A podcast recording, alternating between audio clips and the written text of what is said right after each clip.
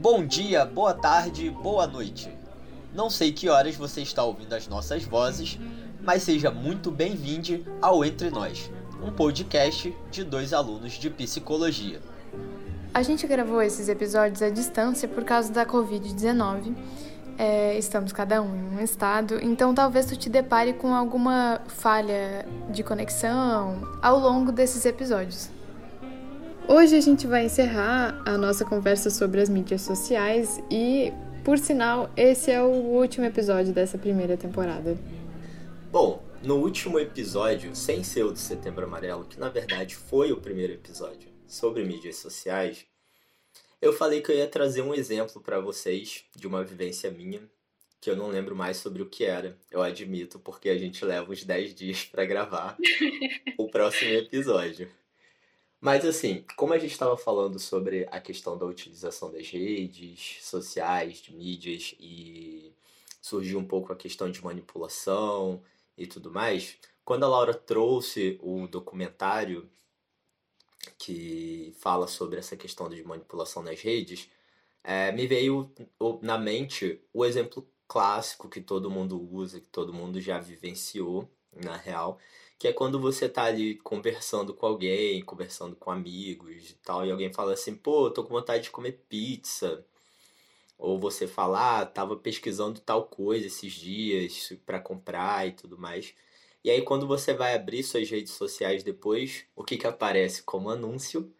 Aquilo que você acabou de falar, né? Tipo, ah, queria comer uma pizza, brota um anúncio de uma pizza para você, para tentar estimular a sua mente a comprar aquela pizza, a lembrar que você quer muito comer esta pizza.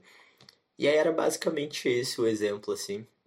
Era só para matar a curiosidade de vocês num rolê que eu enganei vocês. Obrigada, Will. Eu admito que eu não aguentei aí. Quando a gente terminou de gravar aquele episódio, eu já perguntei pro Will qual era o exemplo. E aí a gente pensou um pouquinho.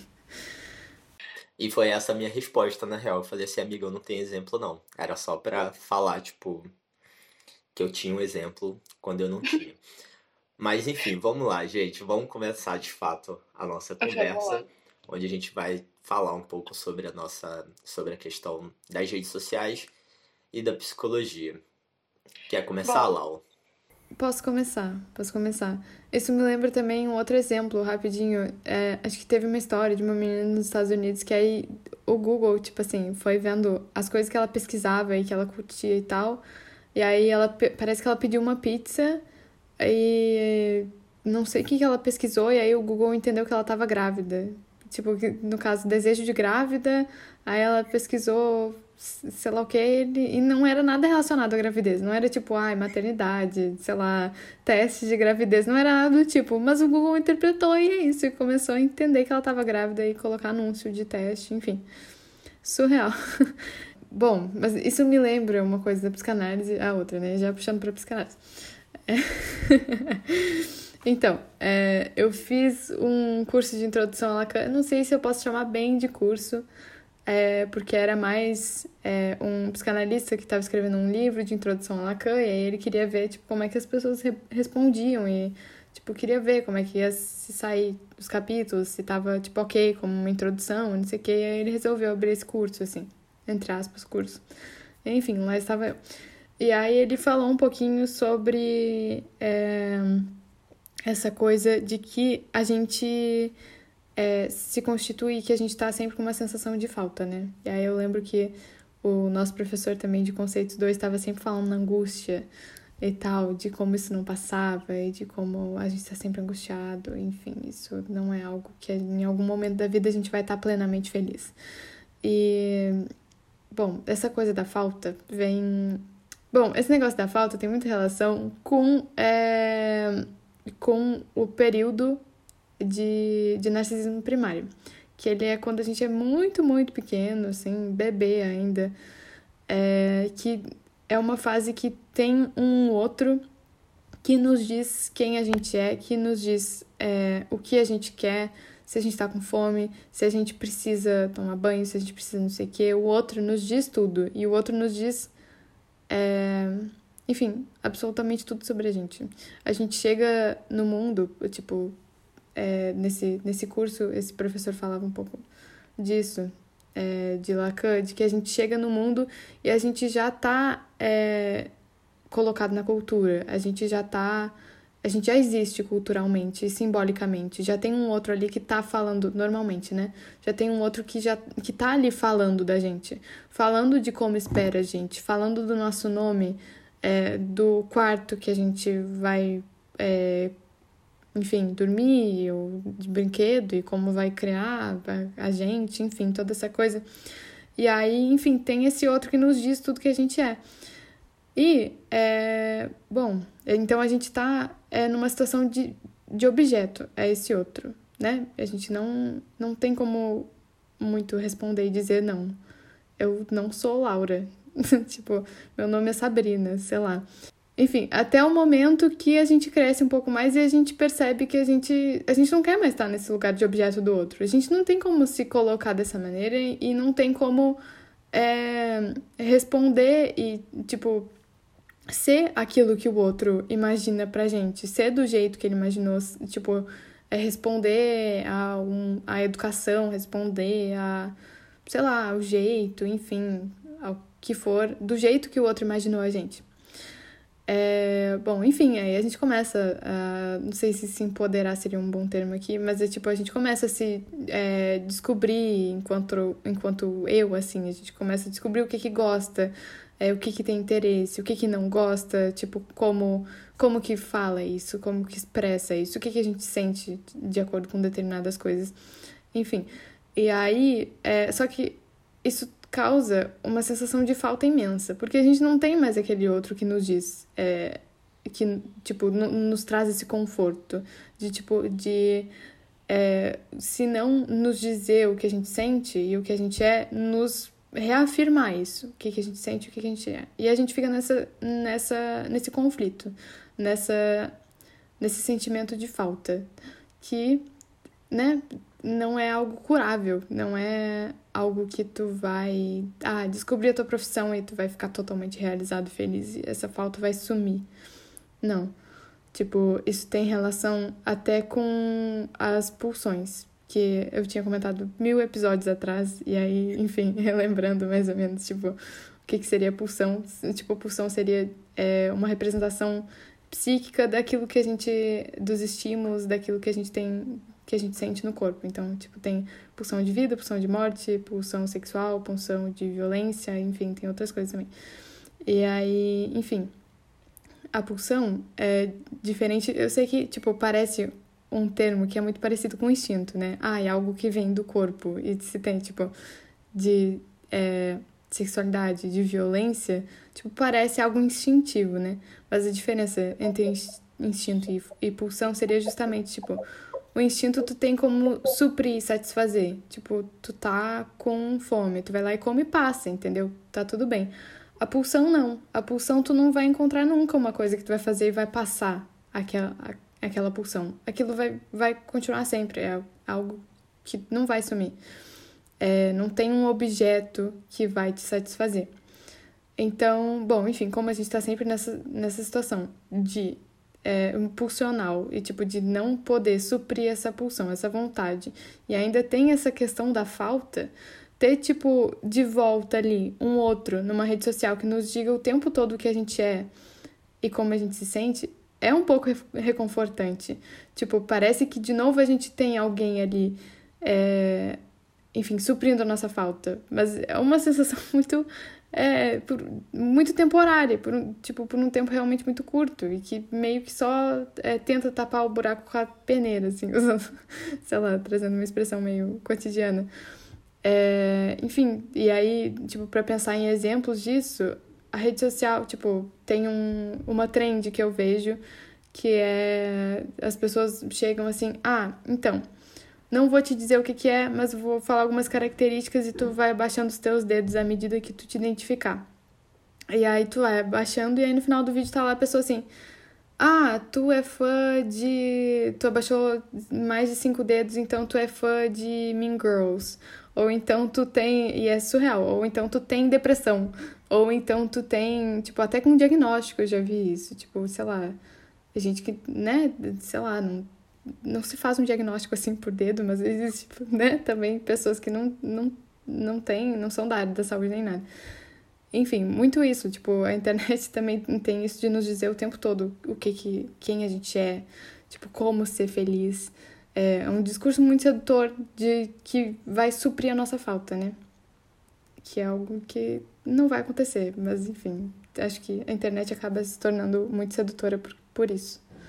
É, eu acho que é, essa questão da, da falta é muito bem colocado, assim, mas quando você trouxe esse exemplo da, da trend do, dos dedos, que é bastante conhecida, assim, é, eu acho que a gente pode pensar, às vezes, assim, de uma outra maneira também, porque eu percebo que tanto nesse quanto no outro, a gente tendenciou bastante a, a trazer muitas críticas quanto ao uso da, das redes, né, e tal, mas da mesma forma que, que ela manipula em, em dadas situações e que, que ela interfere na nossa forma de, de ser, de, de pensar e de agir, porque, querendo ou não, ela acaba interferindo, porque muitas vezes você fica recluso no seu próprio pensamento, naquela, naquele mesmo nicho que você já tem sempre, porque é sempre aquilo que ela vai estar te fornecendo. Dificilmente você vê, você vê coisas novas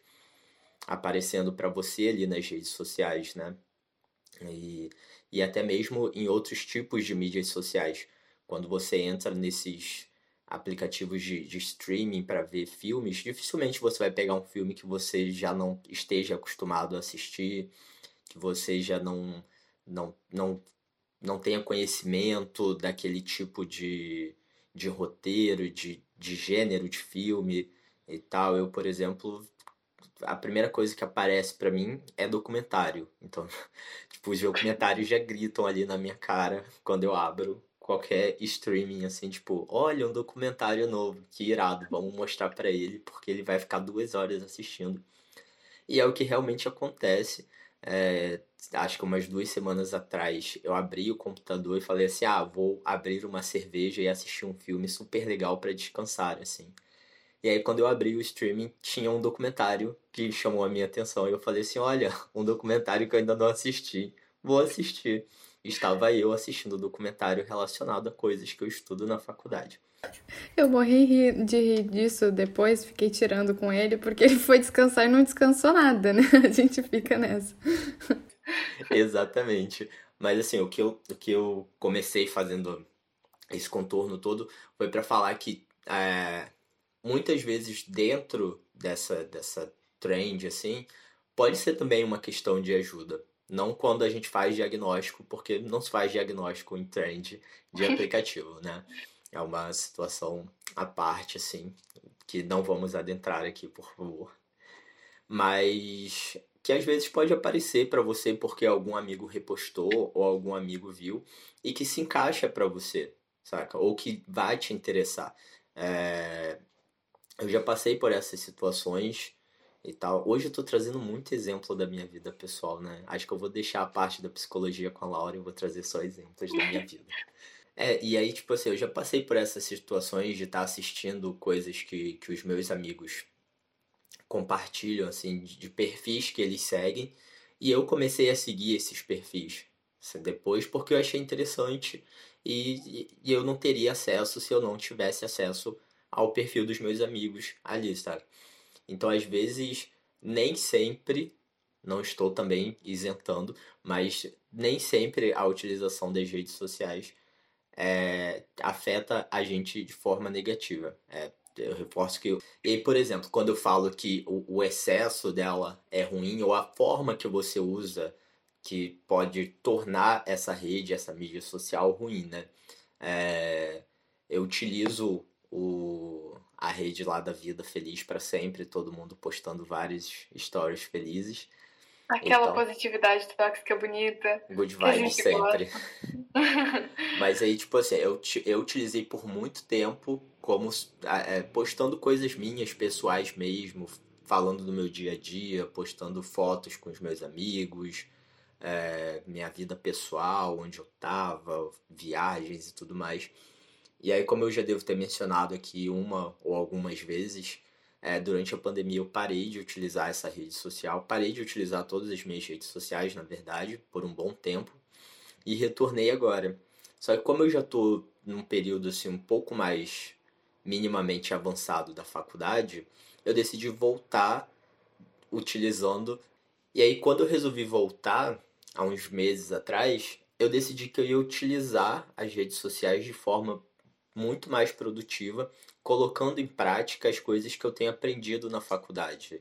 Então, é, não que eu não poste mais alguma foto minha no, no perfil, ou que eu não fale algo relacionado a mim mesmo, mas eu acho que é muito mais válido eu utilizar hoje para passar aquilo que eu aprendo e também para aprender coisas novas a partir dos novos perfis que eu comecei a seguir relacionado às áreas de estudo que me interessam, do que eu simplesmente ficar postando toda a minha vida pessoal no, no feed, em vídeos, em coisas aleatórias. Então acho que cabe ponderar essa questão. A gente faz sim crítica por conta da negatividade existente, mas é importante que a gente pondere a positividade que existe em se utilizar as redes sociais, as mídias sociais no âmbito geral. É, exatamente, amigo. Eu acho muito importante essa questão que tu trouxe, meio, né, de, de não sei nem se de relativizar, mas de trazer também o lado bom, né, das redes sociais, porque acho que estava aparecendo um pouco, a gente só falando nos últimos episódios como elas são ruins, né? E não, a gente também é super fã das redes sociais. É. A gente não é aquele tipo radical, galera. Pode não, ficar... a gente tá longe disso.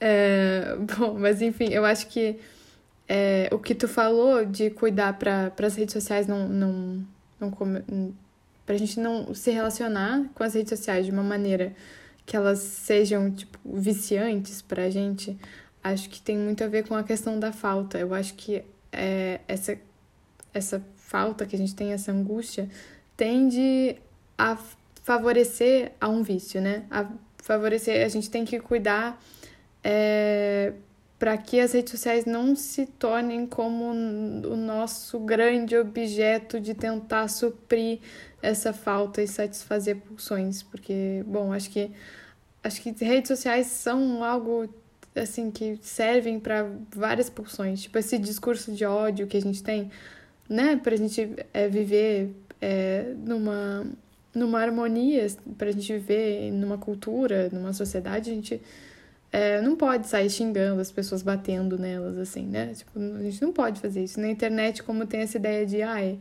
terra sem lei, é terra de ninguém.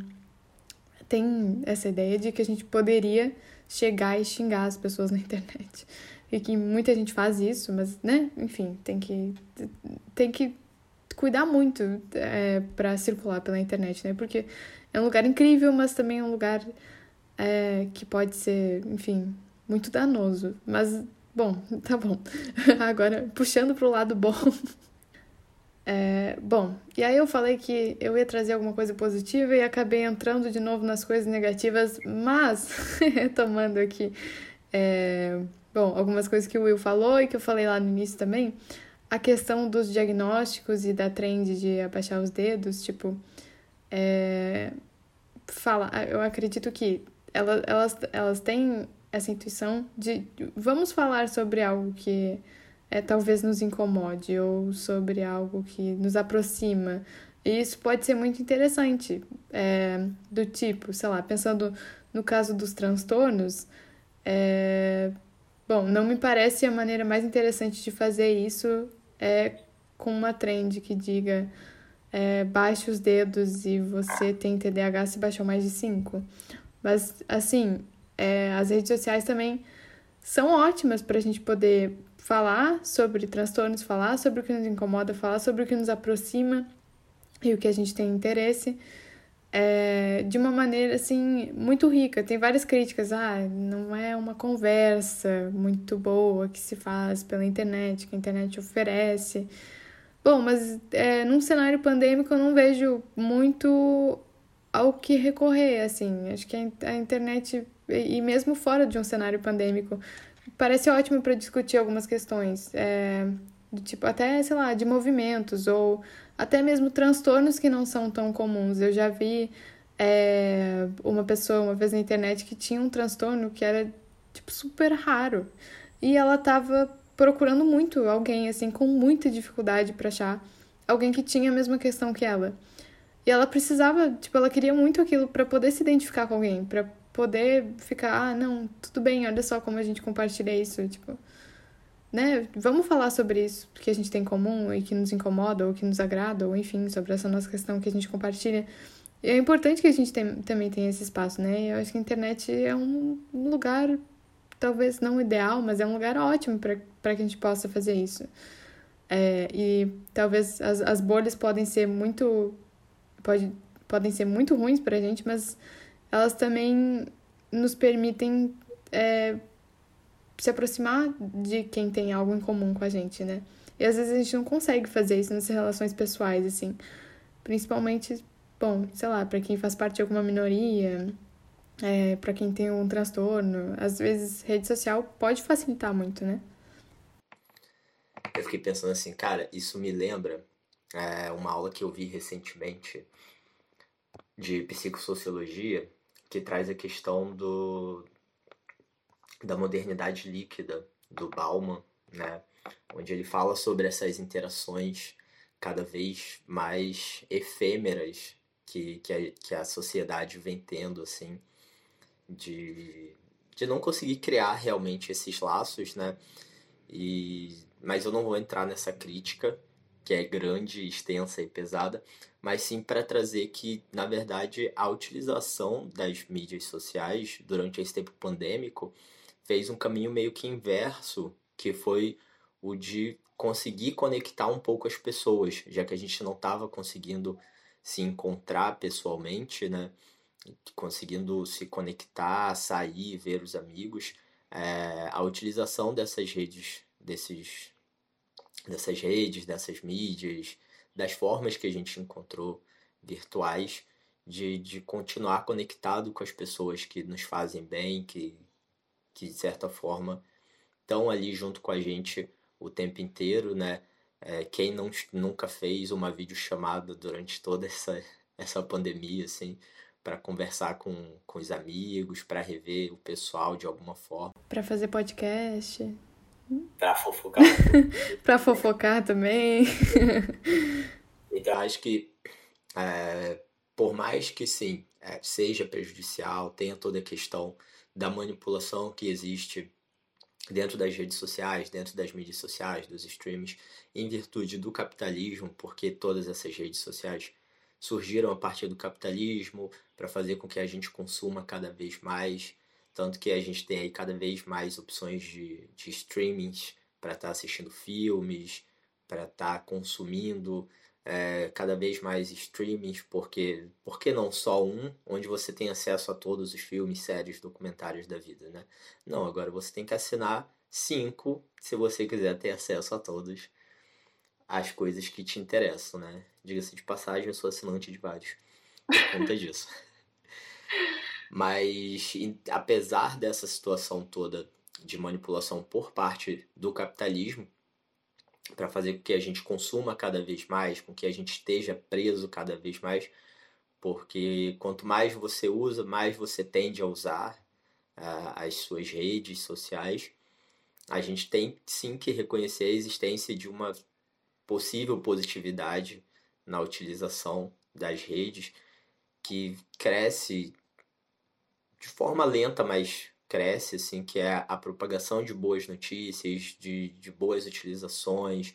A gente vê aí perfis que, que ajudam pessoas, de, que ajudam ONGs a dar continuidade aos seus projetos, ajudam projetos sociais a estarem ajudando cada vez mais pessoas, a estarem arrecadando para estar tá dando continuidade a, a dar continuidade à atuação que eles possuem, né, que Bom, é, né? As redes sociais têm muitas coisas ruins pra gente falar sobre, mas também é, a gente produz muita coisa boa na internet, né? Muitas, e a gente consegue se relacionar de maneiras bastante interessantes na internet. É, queria muito mencionar os memes que a gente está produzindo em pandemia, que são maravilhosos, que nos ajudam a elaborar muita coisa. Mas também queria é, falar aqui do podcast, né? Que eu e o Will provavelmente a gente, se tivesse presencialmente, não estaria fazendo podcast. é, e tá sendo uma experiência super legal, assim, pra gente poder trocar e poder. É, é uma maneira até da gente revisar o que a gente vê em aula e trazer para nossa realidade. Isso nos ajuda a entender melhor um pouco. E também, né, a gente pode talvez é, trocar com quem ouve nosso podcast. A gente é, é uma maneira de democratizar o conhecimento, né? Não, com certeza. É, provavelmente no presencial esse podcast não estaria acontecendo. Não que a gente não fizesse trocas, mas como era no presencial, a gente sentava na biblioteca ou em algum lugar e ficava conversando em uma rodinha de amigos, é, cada um expondo o seu, a sua visão dentro do que a gente acabou de estudar. Uhum. Ou no bar também. Sujinho, é, é isso. Pra contar histórias. Mas é, foi uma forma que a gente encontrou de estar tá se revendo, estar tá se, se unindo assim e estudando e compartilhando com vocês que tiram esse tempo para estar tá escutando a gente. E aí a gente aproveita também já para dizer que esse é o último episódio dessa nossa temporada, porque a gente vai precisar fazer uma pausa para se dedicar ao final do período que está na porta. A gente Com tem algumas trabalho. várias avaliações para estar tá entregando. Mas a gente também deixa já avisado que a gente já tem uma segunda temporada pronta na nossa mente e que ela vai acontecer assim que possível, assim que o período provavelmente acabar, a gente começa a pensar nela de alguma forma. Então é isso, galera. É, tem os episódios todos aí se vocês quiserem escutar de novo ou falar com a gente pelas, pela, pela nossa conta no Instagram. Acho que eu posso falar, né? Que, né? Pra, tipo, não, ah, nas redes. Tipo, não, agora acho que é o momento que é importante, enfim. É, bom, e a gente se vê na próxima temporada.